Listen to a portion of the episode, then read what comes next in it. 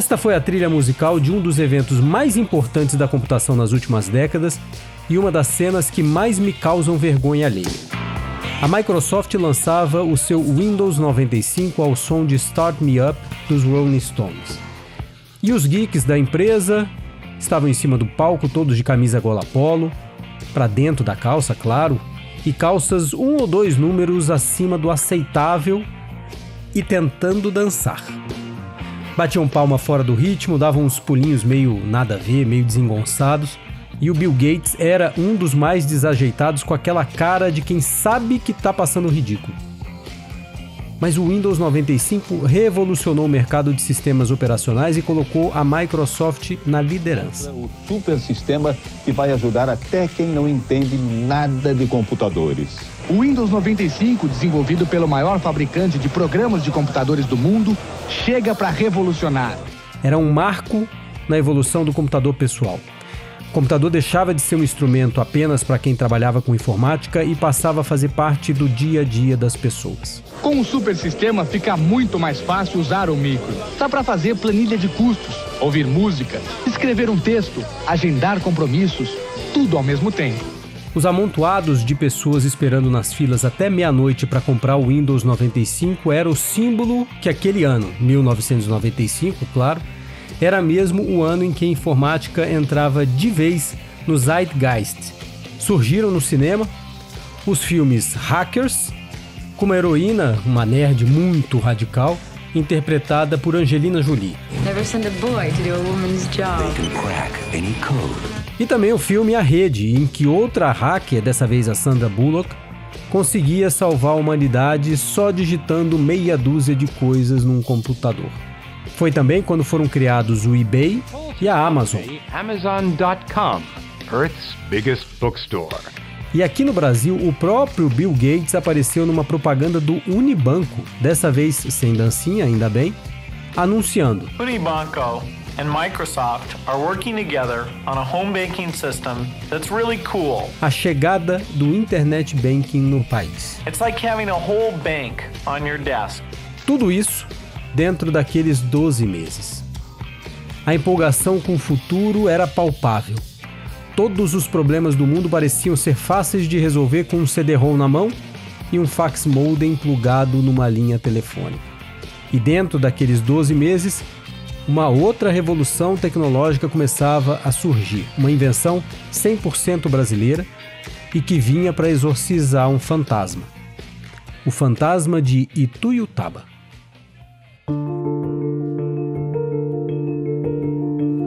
Nesse episódio, uma corrida contra o tempo para revolucionar o processo democrático brasileiro. E como um fantasma e cinco ninjas foram essenciais na invenção da urna eletrônica. Este é o Paredes São de Vidro, apresentado por mim, Felipe Recondo.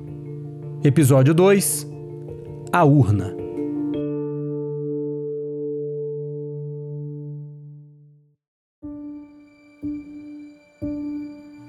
No silêncio da noite, em Ituiutaba, Minas Gerais, milhares de cédulas em branco foram roubadas e preenchidas com o nome de candidatos para as eleições locais. O ano era 1970 e o caso chegaria depois à mesa de um jovem juiz federal, Carlos Mário Veloso. Na calada da noite, aquelas urnas que ainda não tinham sido apuradas foram abertas. Os votos em branco, mais ou menos 10 mil votos em branco, foram aproveitados. As evidências eram imensas. Era impossível escondê-las e também era claro que participou desta fraude um colega de Veloso da magistratura. O juiz responsável por fiscalizar as eleições foi, no mínimo, omisso diante de um esquema tão escandaloso. O senso de dever não deixou Veloso fazer outra coisa. Ele cortou a própria carne, condenando o juiz por não coibir ou denunciar a fraude. E aquela experiência deixou Veloso traumatizado. Eu vi aquela figura, um homem idoso, os cabelos embranquecidos. Eu condenei esse homem. Então, aquilo me impressionou muito. Quer dizer, foi por omissão, então foi uma pena mais. Mas foi, isso por um juiz é terrível. Né? Acaba com a vida dele. Mas não tinha outra saída. Aquilo me, aquilo me impressionou muito na época, sabe? Aquilo me martirizou até. Foi por isso que 20 anos depois, em 1994, quando chegaram a ele as notícias de fraude nas eleições do Rio de Janeiro, Veloso estremeceu, principalmente porque ele ia tomar posse como presidente do Tribunal Superior Eleitoral e seria responsável por presidir as próximas eleições. Mesmo que o esquema de fraude no Rio tivesse sido derrubado com a ajuda de Alcir Molina, para o ministro era inevitável que o crime organizado desse os seus pulos e toda aquela patifaria voltasse a acontecer nas eleições de 96. E se foi assim no Rio de Janeiro, imagina no resto do Brasil. A possibilidade de termos uma nova Ituiutaba, agora em escala nacional e sob a sua batuta, assombrava o ministro. Carlos Veloso precisava pensar numa solução definitiva, segura e precisava pensar rápido. O ministro passaria a presidir o TSE no início de 1995. O mesmo 1995 do Windows, da dancinha desajeitada do Bill Gates e da Angelina Jolie hacker. Naquele momento em que a informática parecia achar a solução para tudo, editoriais dos jornais começavam a sugerir que o processo eleitoral brasileiro deveria ser, pelo menos em parte, digitalizado. E Veloso estava prestando atenção nisso. Mas até ali, todas as aventuras nessa direção tinham falhado. O próprio Veloso já tinha tentado fazer algo semelhante quando estava começando a sua carreira em Minas Gerais. Ele era integrante do TRE em Minas e teve uma primeira ideia de como usar um computador nas eleições por que não fazer a contagem e a totalização dos votos pelo computador? Eu ouvia falar em computador em 1974, então resolvi tomar uma atitude. Eu me lembro que eu chamei o, Ayrton Maia, era um grande amigo, sabe? Um, uhum. Era um grande juiz. Ele era muito despachado. É de juiz de fora. O, o mineiro de juiz de fora é mais conversado, viu? Falei, Ayrton, vamos fazer a totalização pelo computador? Ele falou assim: não inventa, não, viu, Veloso? Não inventa, não. então, como é que vai ser? Eu expliquei: nós vamos alugar o computador. O TRE não tinha nenhum computador e não era possível comprar equipamento assim tão facilmente naquela época. A Justiça Eleitoral precisou então alugar um computador da IBM. E para operar esse supercomputador, gigantesco computador, o TRE deu um jeito de encontrar servidores públicos especializados. O interessante, demorou um pouco mais a totalização. A máquina parava, travava. Hoje seria um processo rudimentar. Era muito trabalho para pouco resultado. E, obviamente, não vingou.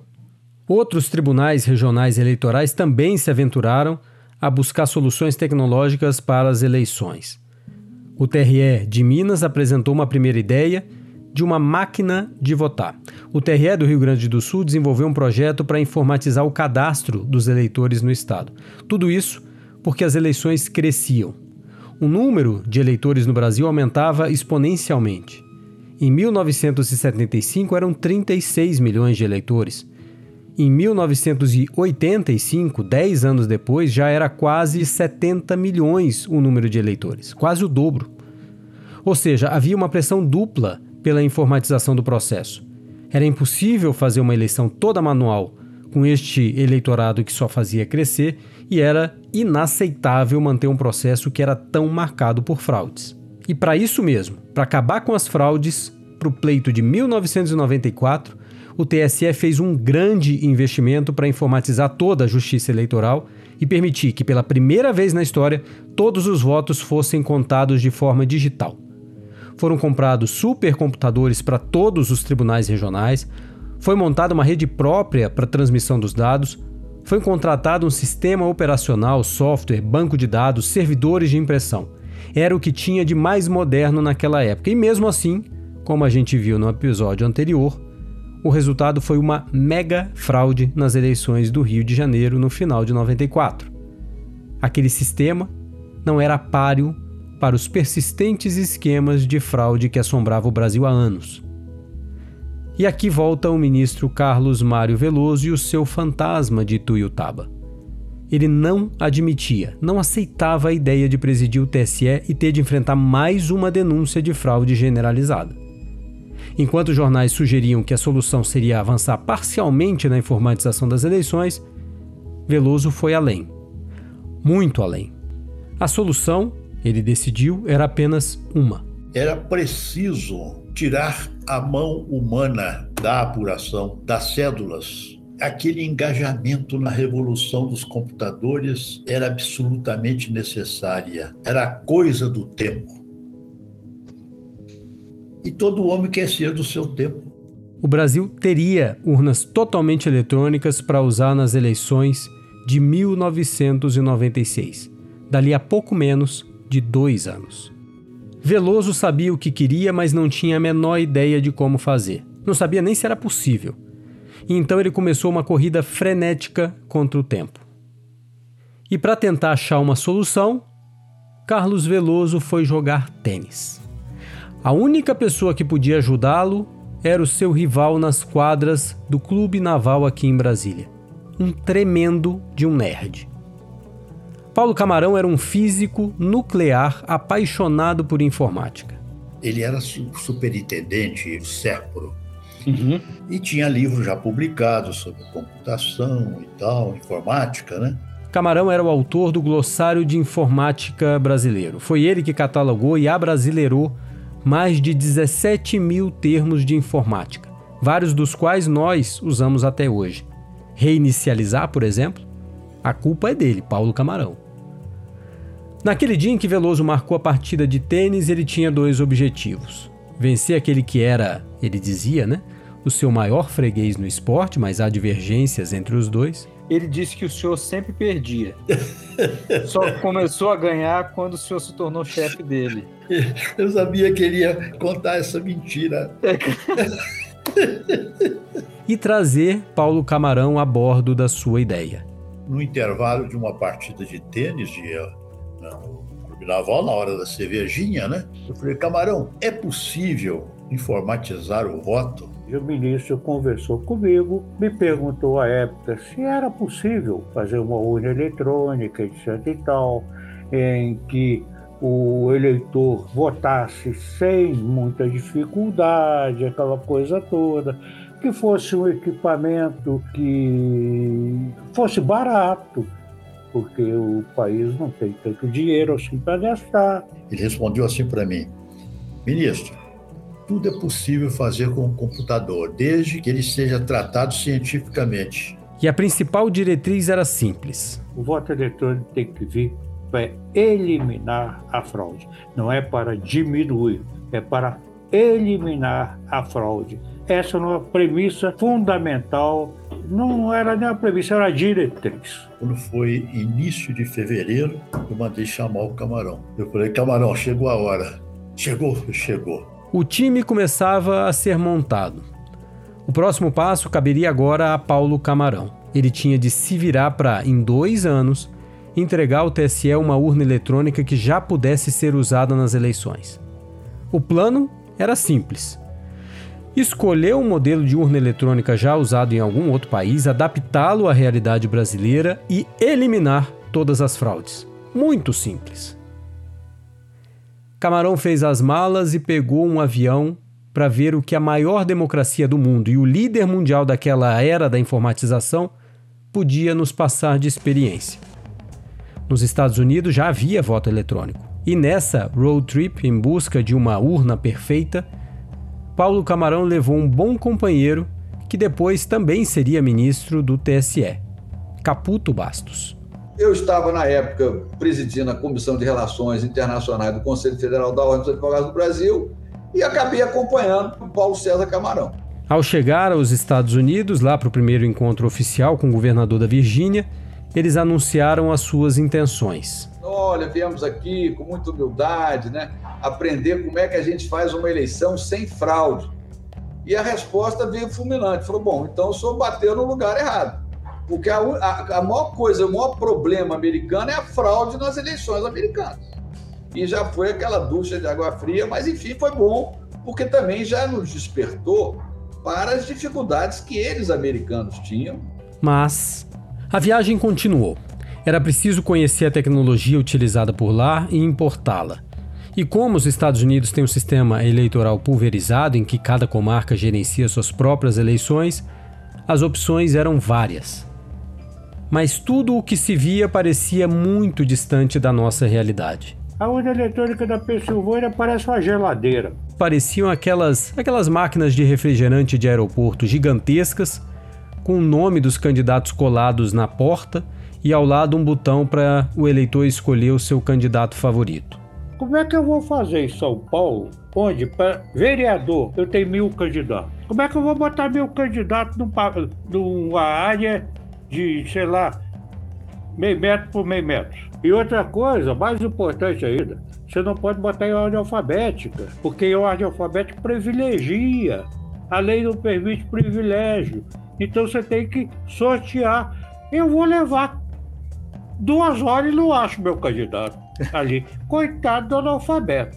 Quando a viagem terminou, ainda no aeroporto, prestes a embarcar de volta para o Brasil, Paulo Camarão chegou a uma conclusão. É a única coisa que a gente não quer para o Brasil. Isso que nós vimos é algo que nós não queremos definitivamente para o Brasil. Por quê? Não funciona.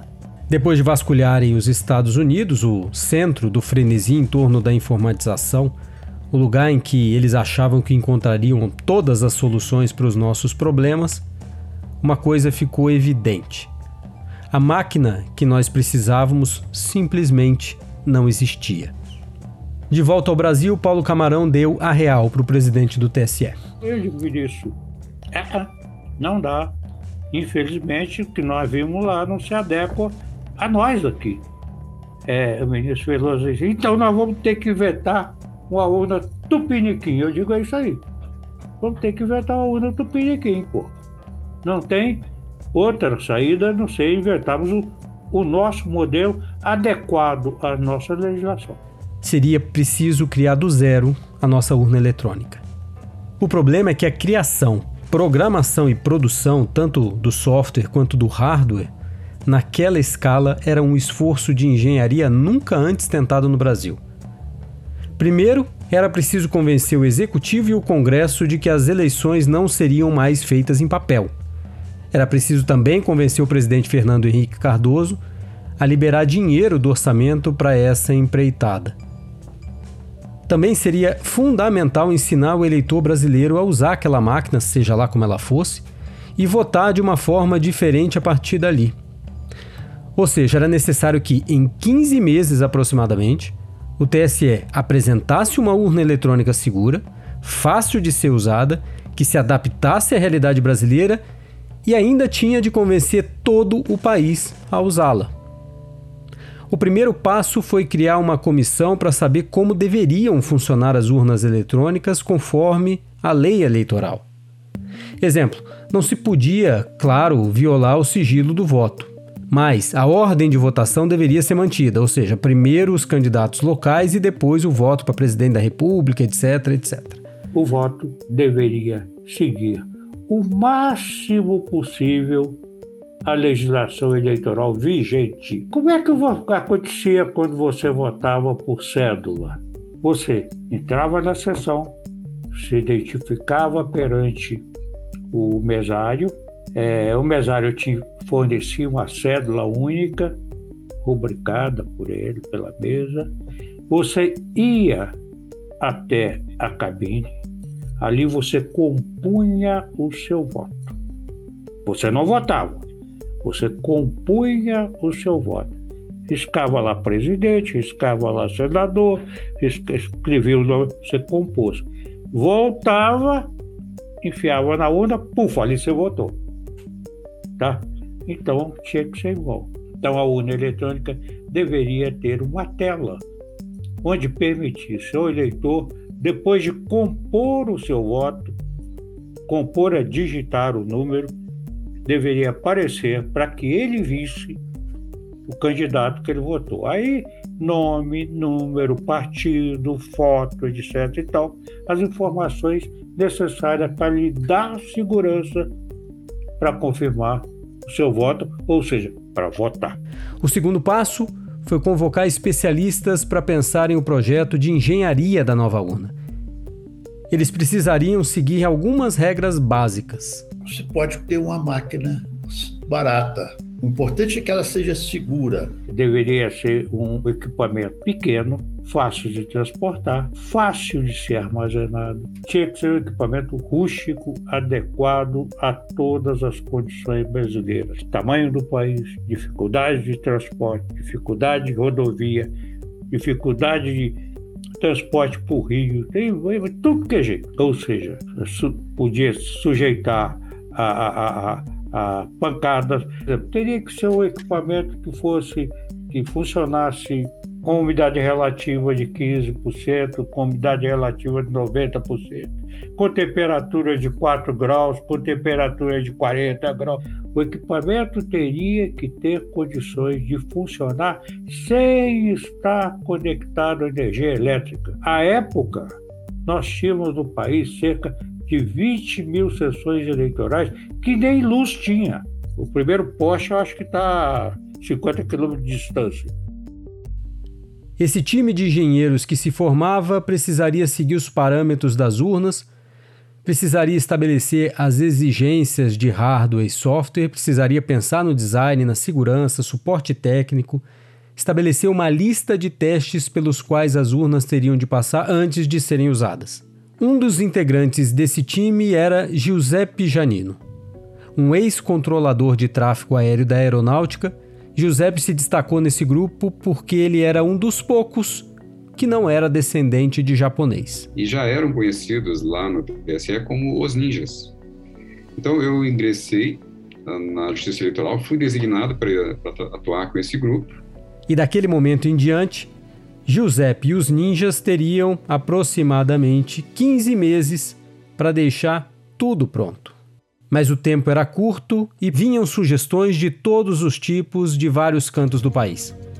O modelo do TRE do Rio Grande do Sul sugeria acondicionar a urna dentro de uma maleta para fácil transporte, aquelas maletas 007.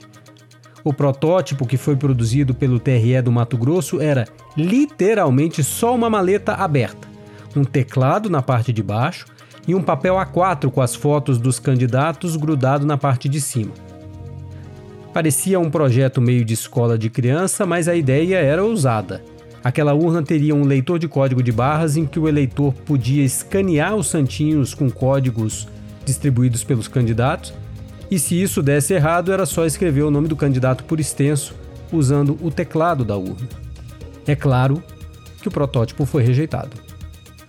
O protótipo produzido pelo TRE de Minas era mais simples. Nele, o teclado parecia de um telefone e o voto seria numérico. Aquele protótipo do TRE de Minas foi considerado o mais adequado e serviu como modelo para o design final. Um edital para compra das urnas eletrônicas foi feito e três empresas apresentaram protótipos baseados no design do TSE e cada um deles foi submetido a uma bateria de 96 testes diferentes. Em março de 1996, a proposta mais barata, de 69 milhões de reais, venceu a disputa e vinha da empresa Unisys. Felizmente ganhou a, a, a Unisys, que veio com um modelo que até hoje está aí, que à época a gente até criticava, achava que parecia uma balancinha de, de, de açougue, mas olha, muito funcional, muito bom e até hoje está aí. A empresa precisava agora produzir 77.549 urnas para o TSE usar nas eleições de 1996 e ela só tinha sete meses para isso. Mas ainda em março, o fantasma das fraudes que assombrava Carlos Veloso voltou a aparecer o TSE anulou o segundo turno daquelas eleições do Rio de Janeiro de 1994. Na verdade, aquela segunda votação pela qual Alcir Molina tanto tinha lutado. Em breve, sete deputados que há dois anos exerciam o mandato deixariam suas cadeiras e elas seriam assumidas pelos candidatos vencedores naquelas eleições fraudadas. Era mais uma lembrança da insegurança jurídica e das consequências nefastas das fraudes eleitorais fora de controle no Brasil. A aposta de Veloso nas urnas eletrônicas, portanto, precisava dar certo. Com as urnas sendo produzidas, o TSE iniciou uma campanha para que as pessoas aprendessem a usar aquelas maquininhas. O tempo estava se esgotando e a campanha do TSE precisava correr por todo o Brasil rapidamente. Boa noite, estamos começando mais um Jô Soares, 11 e meia, vésperas da eleição.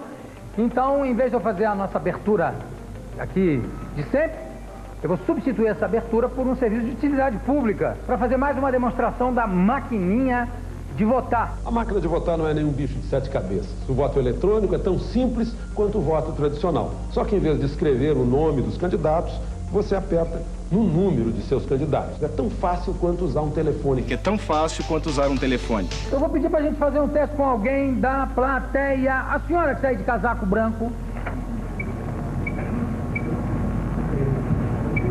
Um minutinho. Não, não, não, não, deixa, deixa ela se virar sozinha, vai lá. É 99609. Ah, 09. O que, que você faria Que que faria? no caso? Você errou. Aperta a tecla corrige. Isso!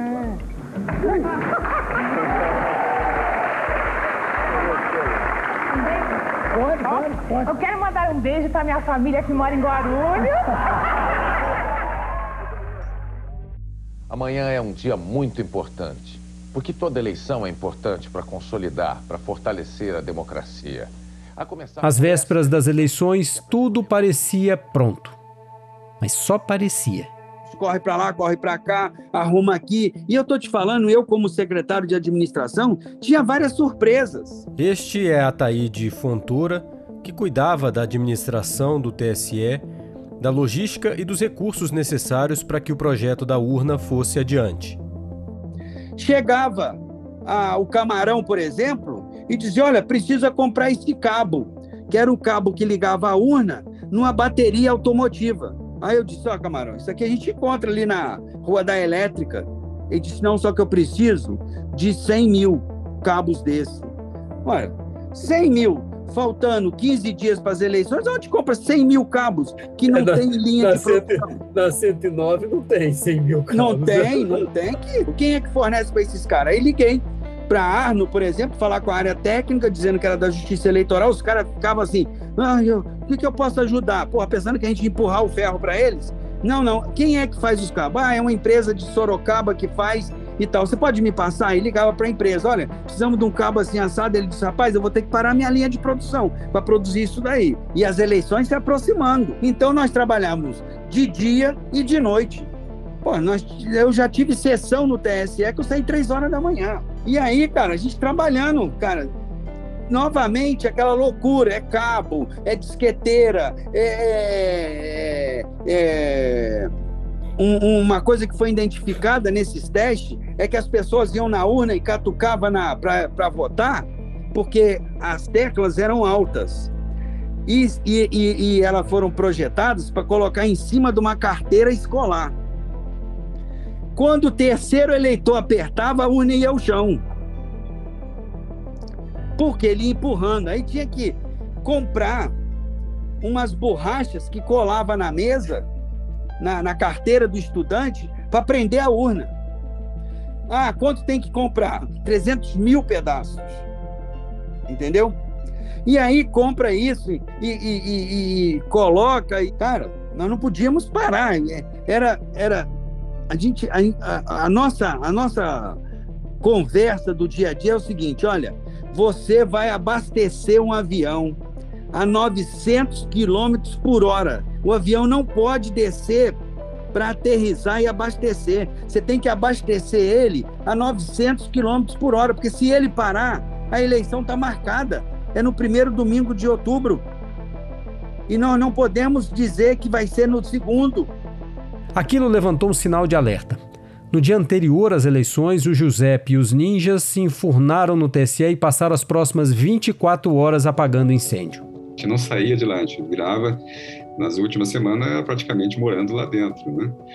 E da noite, do dia anterior para o dia da eleição, foi uma virada de noites, com certeza, e na noite seguinte também uma outra virada. Eu lembro muito bem que estava nas eleições, né, no primeiro turno, por volta aí das 6 horas da tarde, que é o ponto mais crítico, né, quando as urnas já vão sendo encerradas, uh, os telefones iam tocando, atendia, pois não, só um momentinho, aí tocava o outro, pois não, só um momentinho, os, te os telefones iam saindo do gancho, era o Brasil todo praticamente ligando, tirando dúvidas com alguns problemas de logísticas, etc.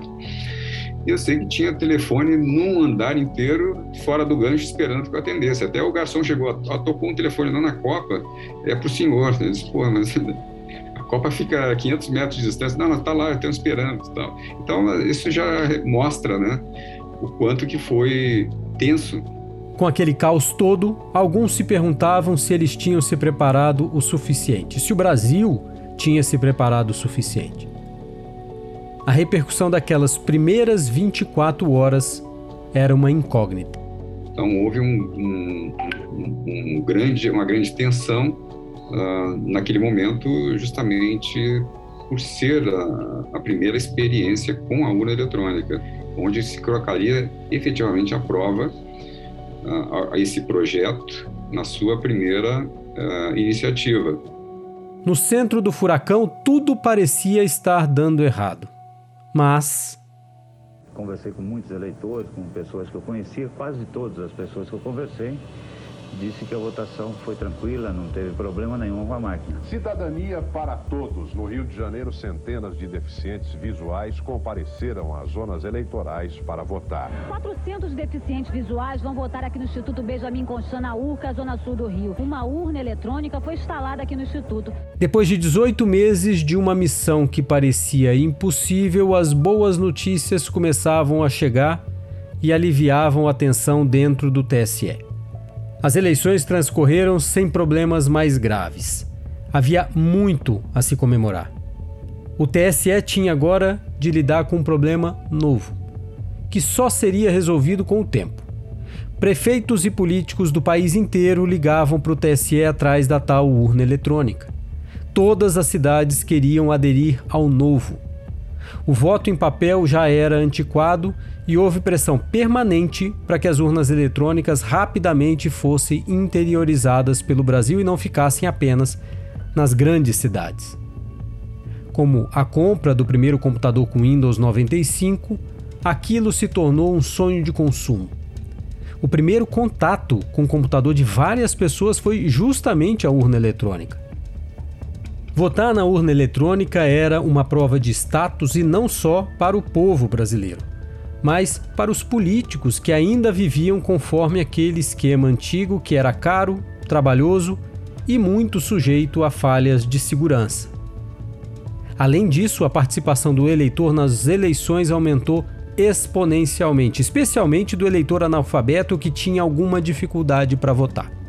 Eu fui votar em Belo Horizonte. Quando eu terminei de votar, eu disse, a imprensa se acercou de mim e eu dei uma entrevista e mostrei, falei que tinha votado é, a urna eletrônica e aí se aproximou uma, uma mulher humilde e dizia, é, seu ministro, é que eu não sei ler nem escrever.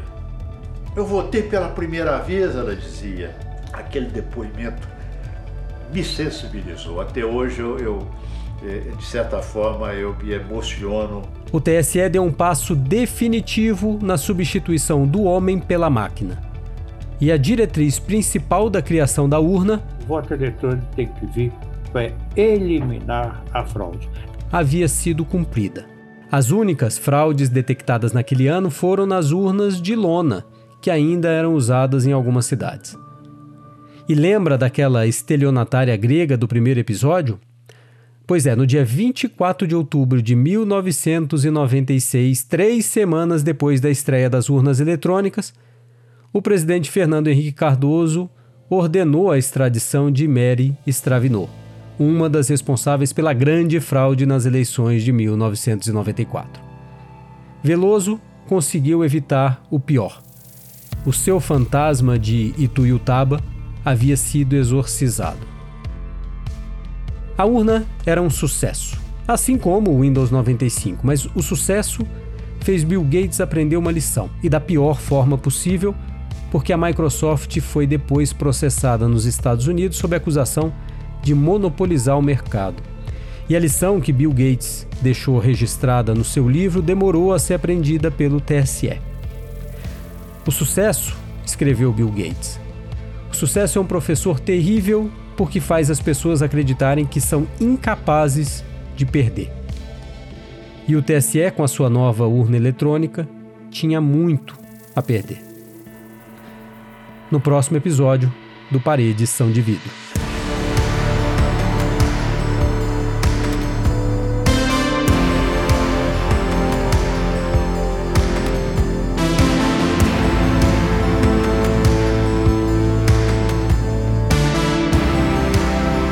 Parede São de Vidro é um podcast do Jota, patrocinado pelo YouTube Brasil e pela OAB.